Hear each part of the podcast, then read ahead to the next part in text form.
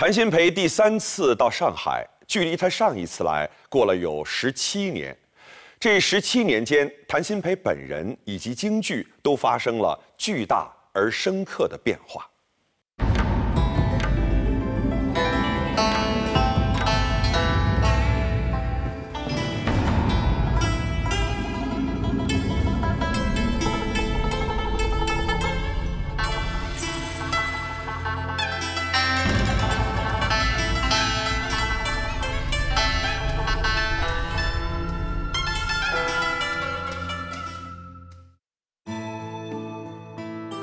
这里是今天的湖北路。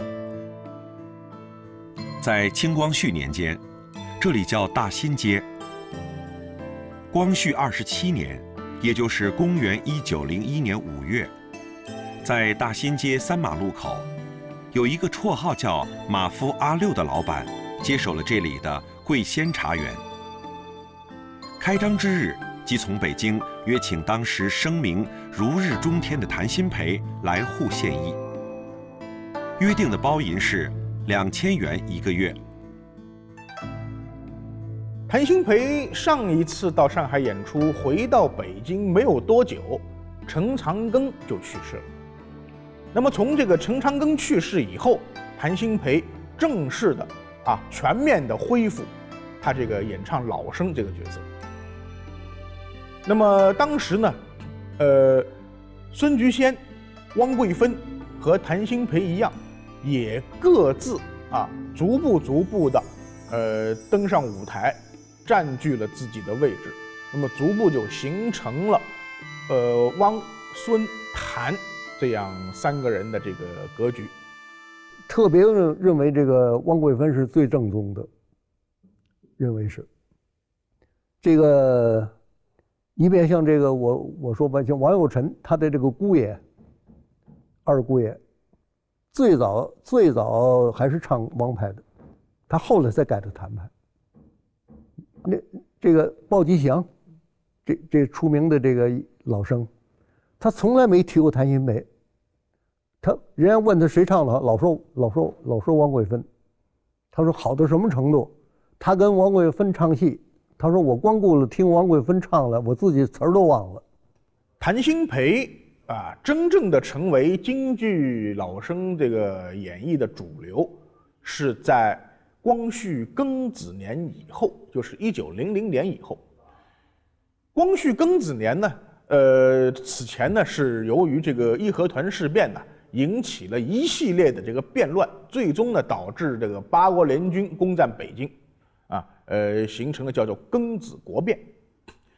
那么庚子国变以后呢，汪桂芬去世，孙菊仙啊就久居上海，那北京的这个舞台上呢，基本上就形成了谭鑫培一统天下的这样一个局面。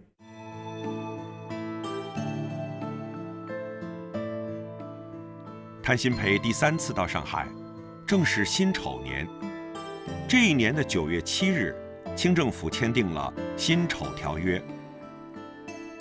条约签订以后，入侵北京的联兵逐步撤兵，北京城的秩序才开始慢慢恢复。谭鑫培在五月份离开北京到上海，主要也是为了避开北京的战乱。北京因八国联军的入侵而陷入一片混乱的时候，上海却因租界的存在而依然呈现出一片歌舞升平。谭鑫培来到上海，正值初夏，天气转热，人气也同样的火热。这次呢，呃，跟他一块配戏的呀，呃，刘永春呢，就是刘小恒的父亲，还有什么呃，董三雄、何家生、周凤林、沈云秋这些个咱们上海啊当地的这些个老老老先生啊，陪着他演出。跟刘永春合作的戏啊。像什么洪阳洞，呃，曲衰印啊，这个谭先生的秦琼，李永春的尉迟恭，还有黄金台、捉放曹、天水关这样戏，收姜维啊，这个就是这个跟这个刘永春合作的，跟这个董三雄啊，也是一位花脸演员，是咱们上海的这个花脸演员，呃，老一位老前辈，演出的是什么清官侧呀、阳平关呐、骂曹啊，呃，还有打严嵩啊这些戏啊。那个战北原、法门寺啊，乌盆记这些都是由这个董三雄先生啊陪着他演的。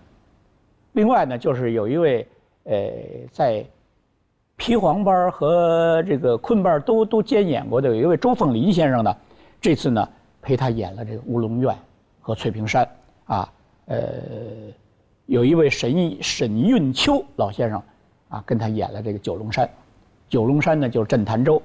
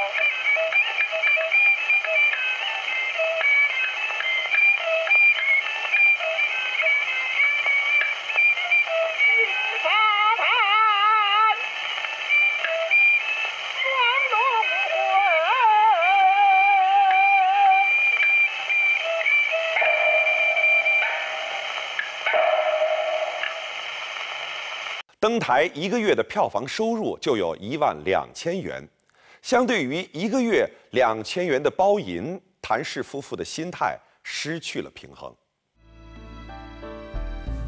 谭鑫培在那个桂仙茶园唱了一个月，就唱到九月二十号呢，就到杭州去烧香。那么在杭州烧香的过程当中呢，在杭州又唱了三场。谭鑫培夫妇提出要到杭州进香。马夫阿六也已经猜到了他的真正用意，所以，在给谭鑫培饯行的时候，就直截了当点明了他的用心。在这个饯行的酒席当中啊，马夫阿六就点名这个谭鑫培，说：“这个谭老板，你这次去了杭州以后啊，可能就回来就不到我这儿来演了，一定啊是到丹桂。”跟那个女婿去同班了。那么当时这个夏月润是这个谭鑫培的女婿了。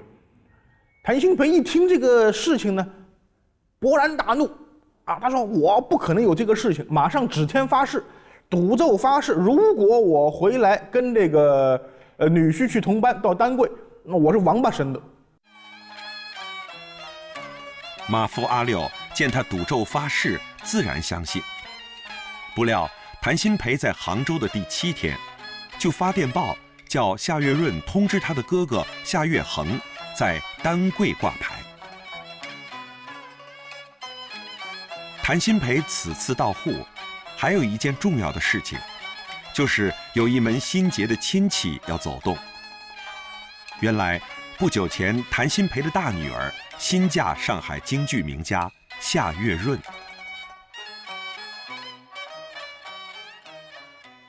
夏家，当时在上海，那夏家也是这个，呃。不得了的这个这个这个这个人物吧，不得了的这演员，哎，不不但演戏好，人品也好，哎，所以我曾祖呢，哎，就在上海看过他的戏，哎，他也很崇拜我曾祖的。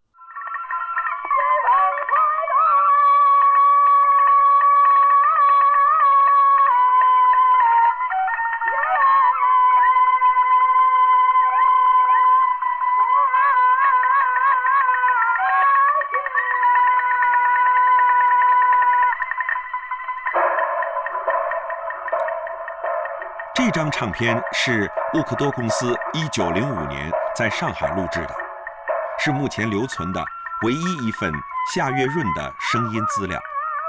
只是沃克多公司这一期唱片有不少冒名顶替的赝品，这份资料只能留作参考。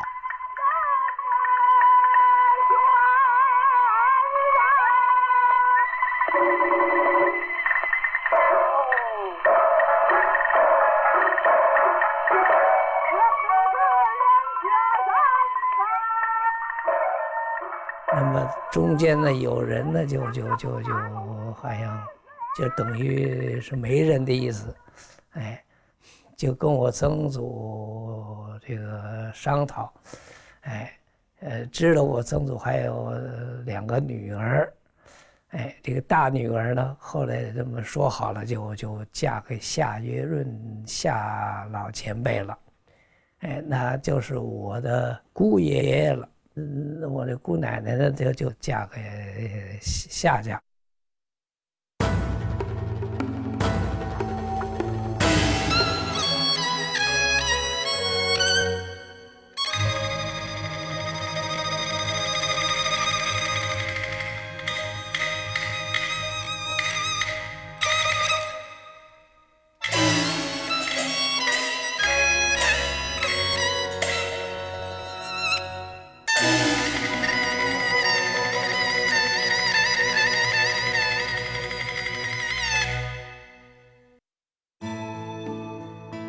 夏月恒虽然并不赞成谭鑫培这种不讲信用的行为，但是在表面上却异常欢迎。一面在丹柜挂出谭鑫培的名牌，一面在泥城桥副院里租定一幢三层小洋楼，等谭鑫培回沪居住。这个洋房的条件比马发六给谭鑫培准备的那个房子是好的太多了。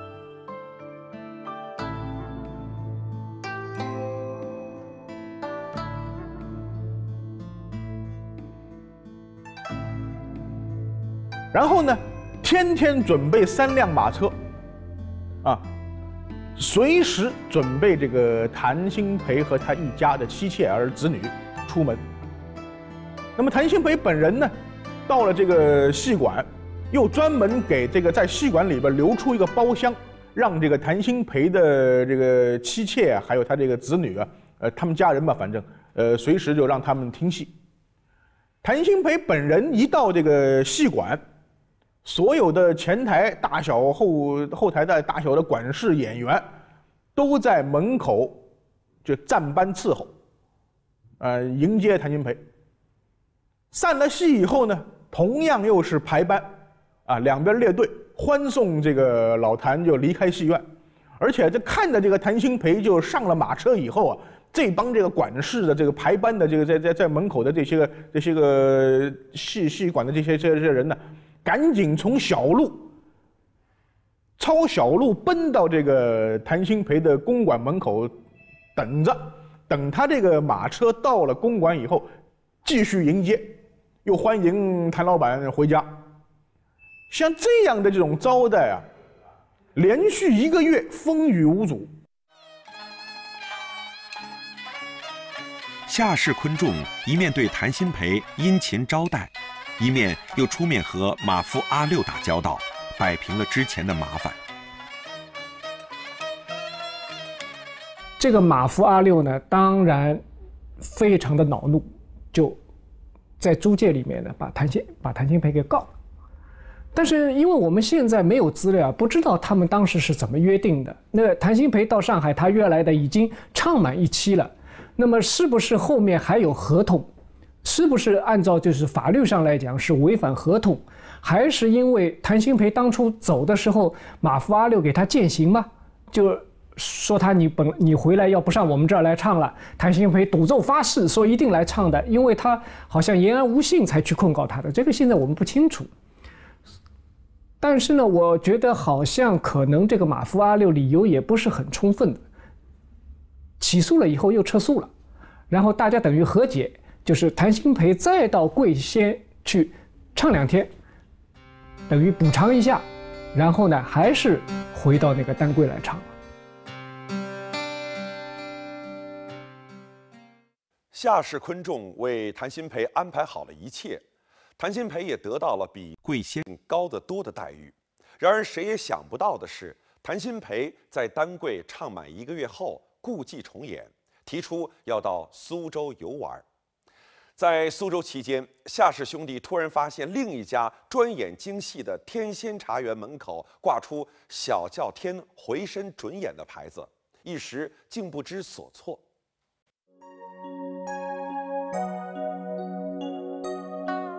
夏氏兄弟在百般无奈的情形下，致电身在北京的祥九霄及著名花旦田纪云，请教对付的方法。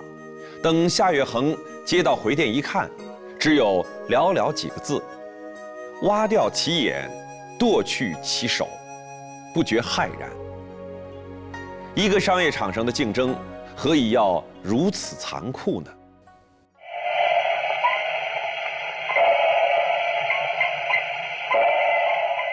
我们早期的这个京剧演出啊，不太讲究私房胡琴的，唱腔的个性化，就突出的个性化，是从谭鑫培开始的，所以他对琴师、鼓师的要求，比那个时代的同时代的人可能要更高一些。那么，所以在戏班，这个田纪云会讲剁去其手，弯曲其眼。那么琴师等于左膀右臂嘛，就是他的手左右手。那个鼓师是乐队指挥嘛，那等于就是他的眼睛。所谓挖弯曲其眼，剁去其手，那等于就是要把他的古诗给情诗去掉，让他这个演出不称心。演出不称心呢，他就演不长了。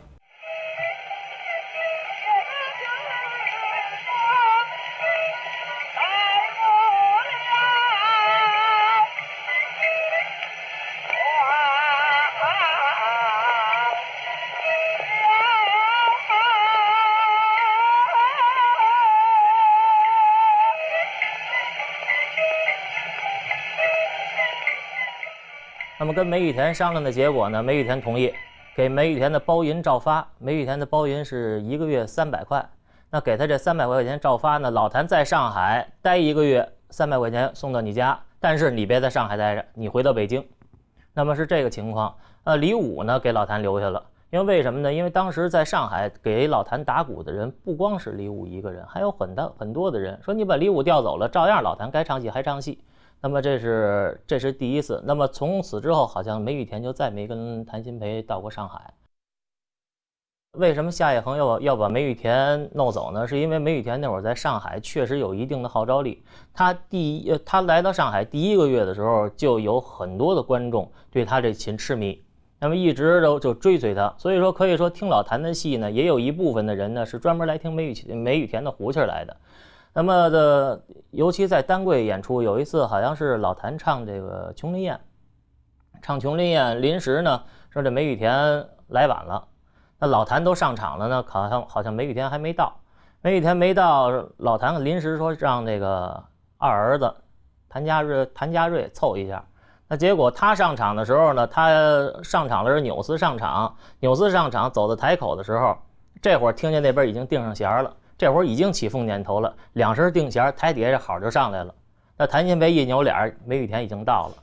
那说，所以可见说那会儿梅雨田在这个观众上海观众心目当中的这地位已经是很很高了。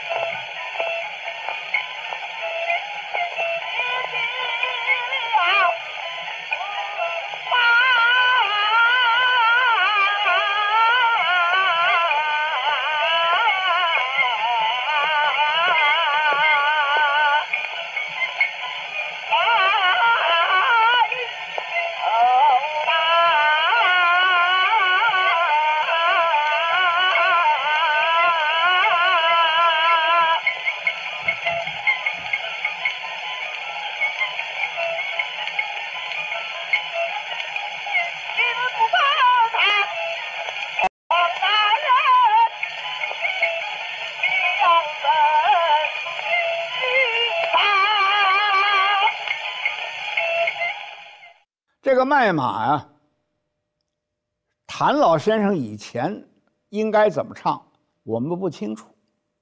但是从这个谭派的这个卖马这个唱片问世以后，恐怕后来唱卖马的人没有不照着他唱的。举个例子，店主东带过了黄骠马，这个马是一个。张口音，我们试试看。如果不垫字，不垫字，就唱这个马，把这个马字一直拖腔，张着嘴把这个马字拖到底，一定很难听。但是呢，有的人学谭派学的不地道，听这个声音呢，好像它底下有垫字，有衬有衬字。结果就变成了是什么呢？变成了黄骠马呀，他底下也变成了呀呵呵了，那那那不对的。谭老先生根本没有那个变音，加上谭老先生的嗓子呢，他是有轻有重，有轻有浊。轻嘛，就是说他那个嗓子。里头一点渣子都没有，啊，特别的清亮，啊，所以你听他那个黄骠马那个马子，不容易学急了。再有第二句，不由得秦叔宝两泪如麻，这里边呢，我们现在大家都会唱，因此也不足为奇。可是请大家注意啊，他在唱这一句的时候。首先是说吐字，他是把京音跟湖广音掺合着用，两类的两字，它实际上是用京音啊，而那个如麻的如呢，它又是上口，可是呢，这个唱起来很自如，听不出好像是呃有什么呃不衔接的地方，而且这里头也有一个创造性。就是那“如”字，他是初演开始唱，唱到什么地方收呢？他不是板上收的，他是末演收的，稍微的抻长一点嘛，就到了板上，可是很自然。实际上这是一个创造，这是一个突破。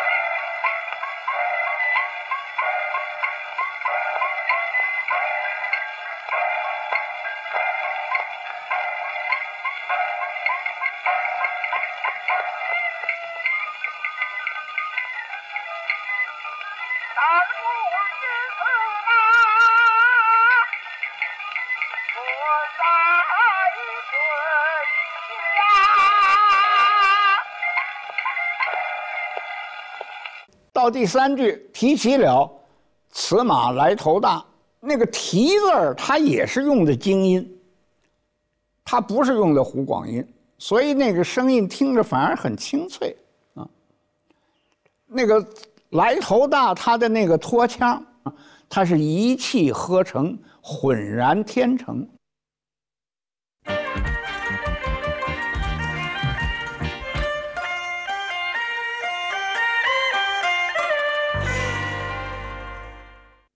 经过交涉，天仙茶园的园主晚请著名旦角薛瑶卿调解，向夏氏兄弟道歉。夏氏兄弟因为天仙园主本来就是好友，既然已经道歉，所以也就不再追究。这样，丹桂才把谭鑫培的名牌摘去，算是结束了与谭的合同。然而，谭鑫培却因此对夏家兄弟产生了极大的不满，马上又引出了一幕闹剧。